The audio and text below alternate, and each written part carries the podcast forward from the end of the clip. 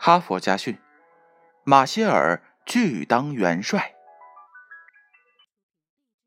乔治·马歇尔是美国的一代名将，在第二次世界大战中，他作为美国陆军参谋，对建立国际反法西斯统一战线做出了重要贡献。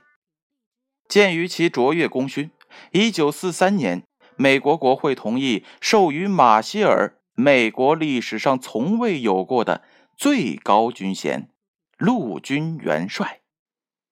但马歇尔坚决反对。他的公开理由是，如果称他为元帅，很别扭。其实，真正的原因是，这使他的军衔高于当时已经病倒的陆军四星上将潘兴。在马歇尔心中，潘兴才是美国当代最伟大的军人。他自己又多受潘兴提拔和力荐之恩，马歇尔不愿使他崇敬的老将军的地位和感情受到伤害。马歇尔拒绝当元帅之后，为了表示对他的敬意，美军从此不再设元帅军衔。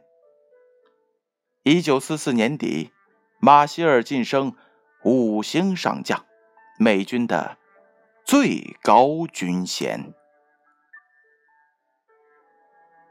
故事讲完了，编后语是这样写的：面对别人的夸赞与肯定时。